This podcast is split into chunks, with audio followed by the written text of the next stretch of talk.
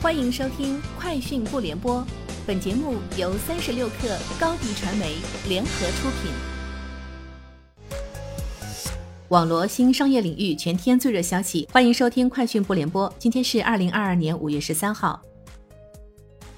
飞猪日前推出景区电子票根，预计六月底前将覆盖超两百家景区。据官方透露，除提升景区覆盖之外，飞猪后续还计划围绕电子票根的功能和场景，与景区联合开展时令活动、热点 IP、公益活动等。阅文集团旗下起点读书宣布品牌升级，推出新品牌，主张每一本好书都是新的起点，以让好书生生不息为产品使命，并启用新 logo。据官方介绍，此次升级标志着起点读书将以好书为核心，聚焦网络文学精品内容的创作和 IP 孵化。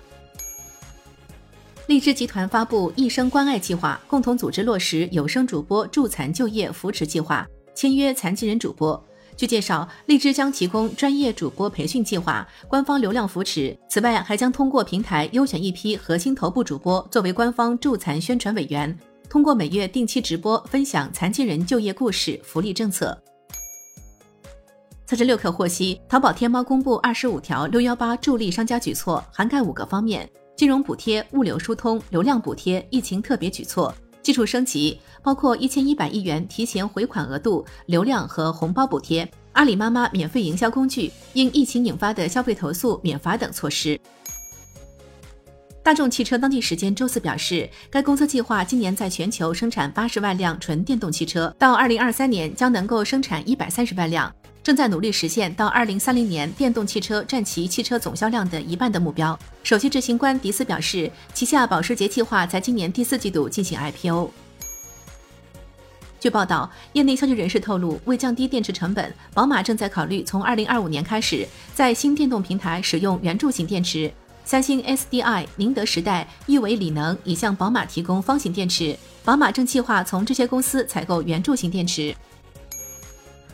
据知情人士透露，马斯克正在为收购推特的计划商谈募集足够的股权和优先股融资，从而不必以特斯拉股票作为抵押来获取保证金贷款。